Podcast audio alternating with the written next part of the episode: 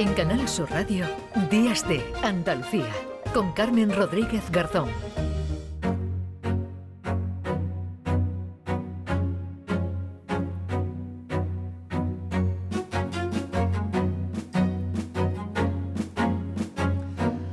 De la mañana y 11 minutos, eh, perreo, machirulo, chunda chunda, sexting, videoarbitraje, no binario, cookie, alien, bracket. Son algunas de las nuevas palabras que aparecen en el diccionario de la Real Academia Española que como cada año ha dado a conocer los nuevos términos. La versión electrónica 23.7 del diccionario incorpora ya 4.381 innovaciones entre palabras nuevas, artículos, variaciones y supresiones. Vamos a saludar ya a Marta Torres, que es profesora titular del Departamento de Filología de la Universidad de Jaén y que colabora además en el programa Andalucía Educativa de RAI, de Radio Andalucía Información, que conduce nuestra compañera Charo Pérez. Eh, Marta Torres, ¿qué tal? Muy buenos días. Hola, Carmen, buenos días. ¿Qué, tal? Bueno, lo primero, eh, ¿qué criterios se siguen, siguen en la RAE para incorporar esas nuevas palabras cada año?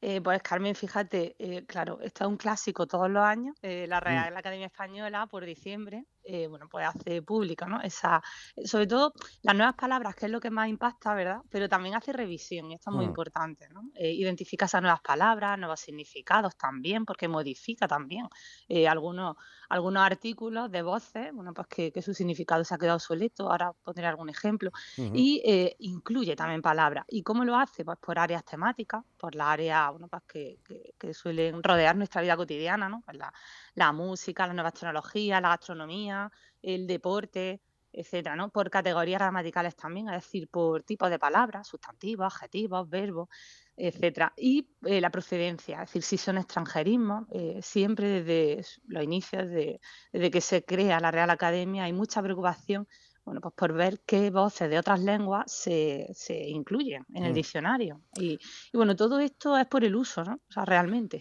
Claro, es la calle, ¿no? Digamos un poco la que, la que marca, ¿no? La línea y el trabajo de la, de la RAE, porque esto es, esto es inevitable. Es decir, si en la calle se usa, de hecho, yo, a mí me ha sorprendido, eh, Marta, que hubiera eh, palabras que no estuvieran en el diccionario, eh, damos casi por hecha, ¿no? Que ya, no sé, como alguien, ¿no? Quizás, eh, que, que- estuviera ya recogida, pero, pero claro, esto tiene también sus tiempos. Quizás algunas que más recientes se, se incorpora de forma inmediata y otras les cuesta un poquito más de, de trabajo, ¿no? Introducirla.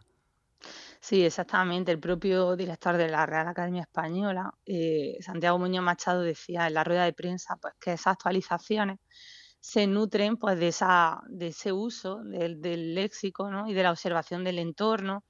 Y claro, hay palabras que, que caen de pie, ¿no? O sea, bueno, porque tiene mucho uso. Eh, Mm, realmente el perreo, eh, bueno, sí. pues que antes la- se, se comentaba, ¿no? O ser un crack, ¿no? Ser un Ujú. crack, eh, bueno, pues llevamos mucho tiempo, ¿no? Diciendo, no, pues como sin- sinónimo de prodigio, de genio, de portento.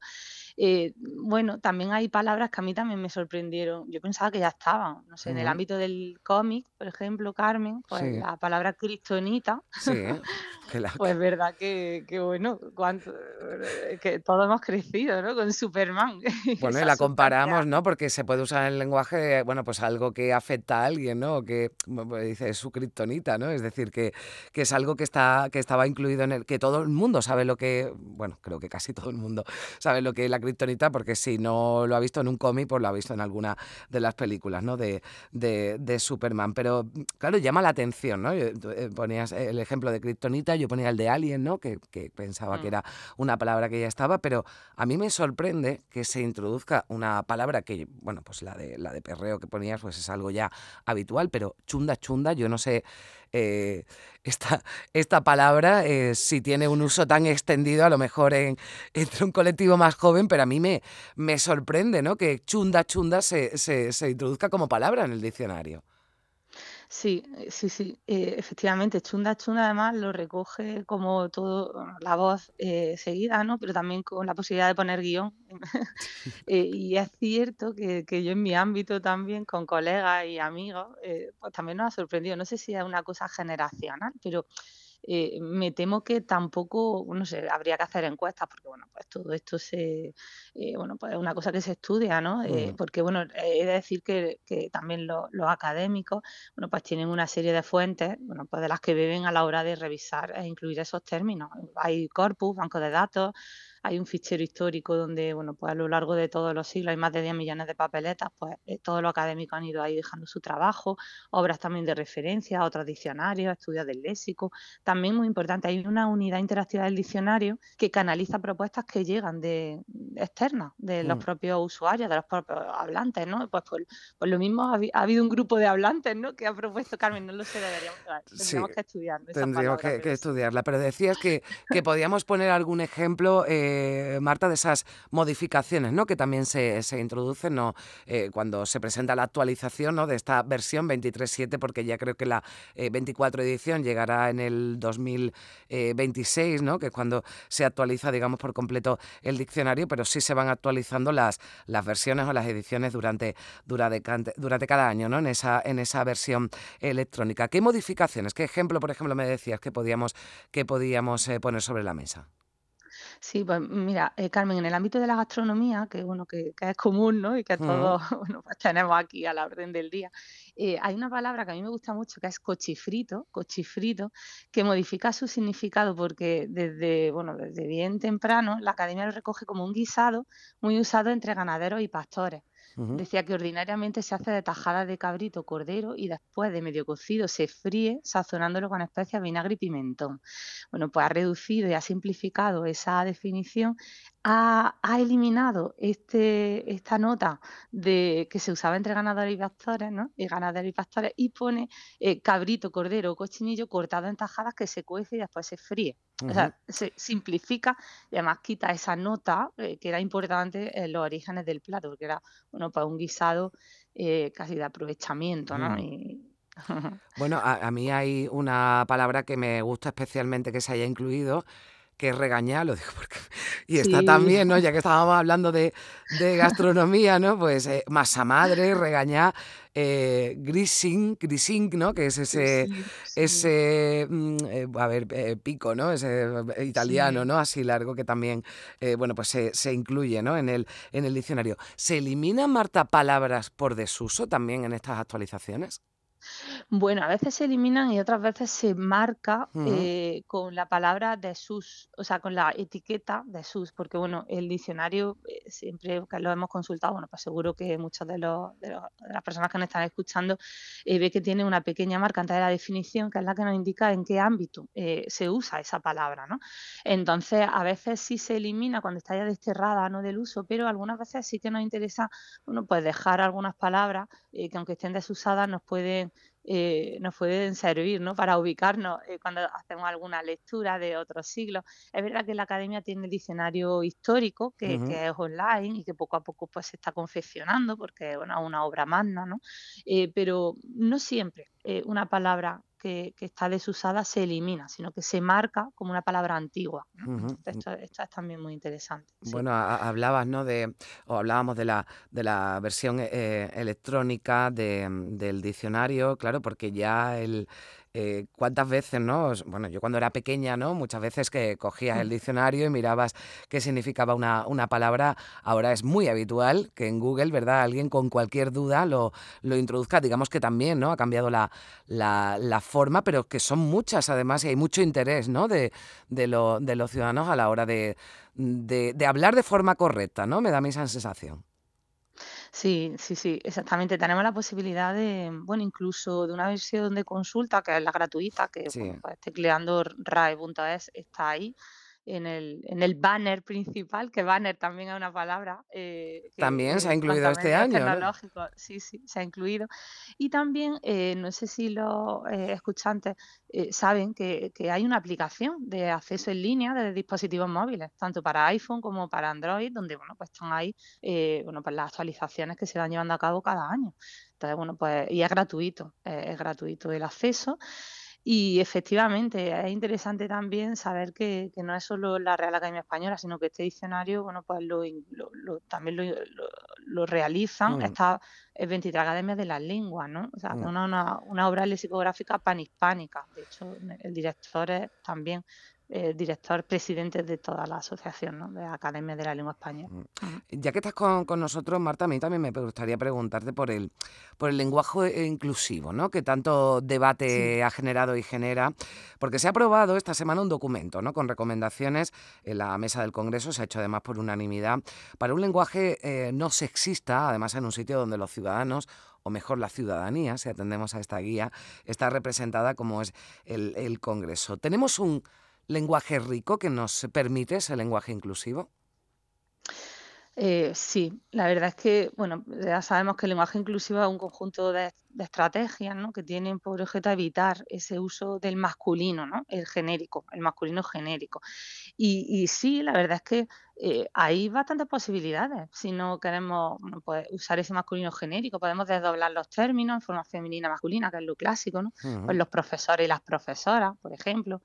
Tenemos también eh, perífrasis o rodeos de palabras. O sea, en lugar de decir la labor de los políticos, Carmen, pues se puede decir la labor de la clase política.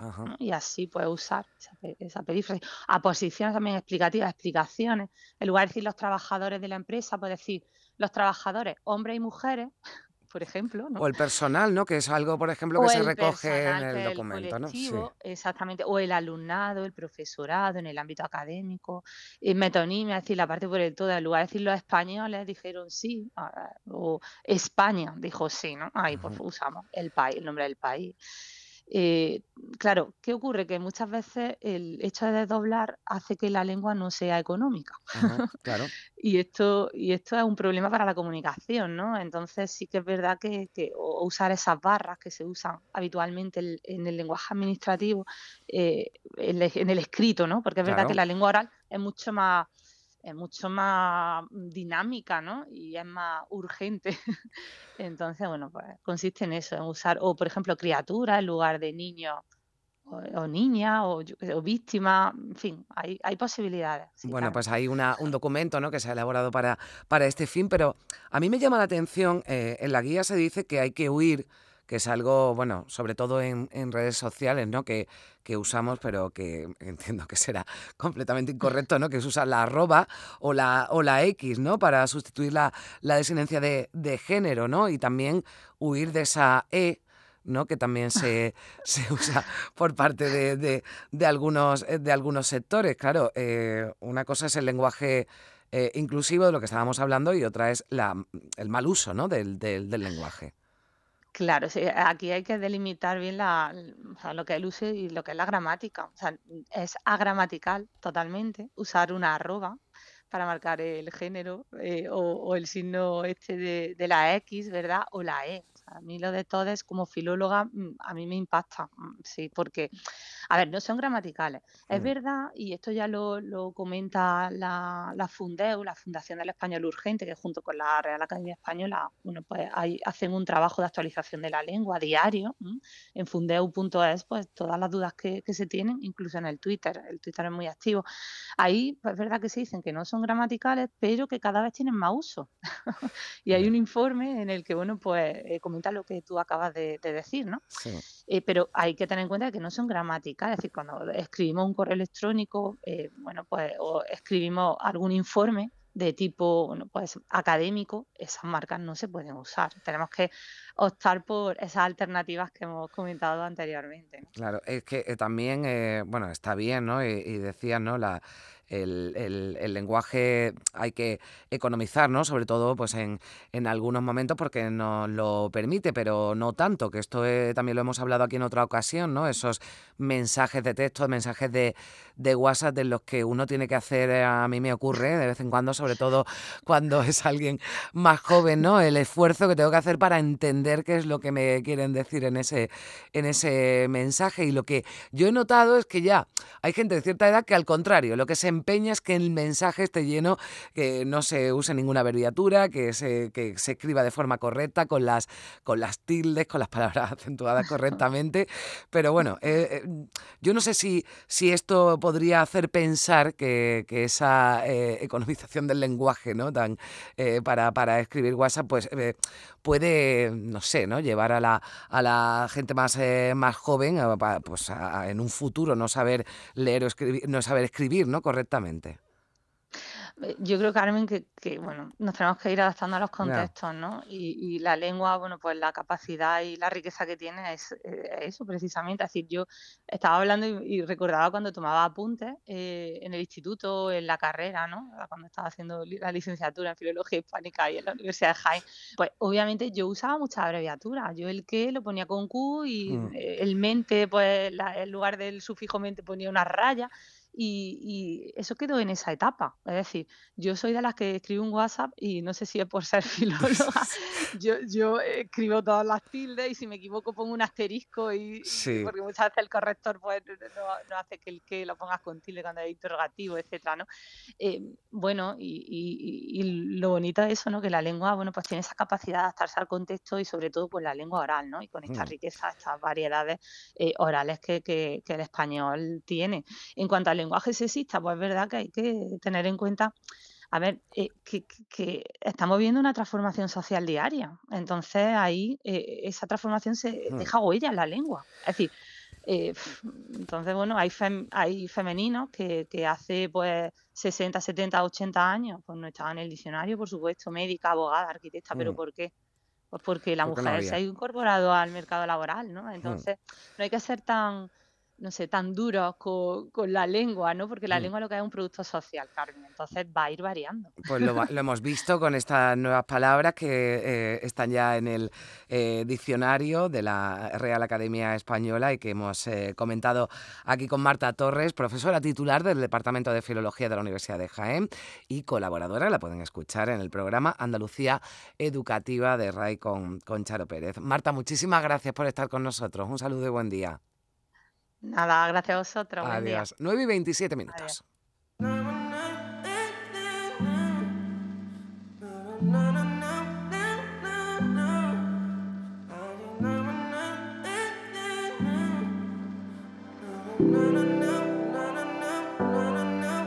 Mark my words, that's all that I have.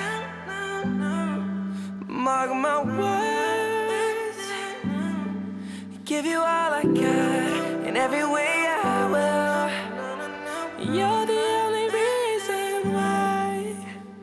Oh, I don't wanna live a lie. Mark my words.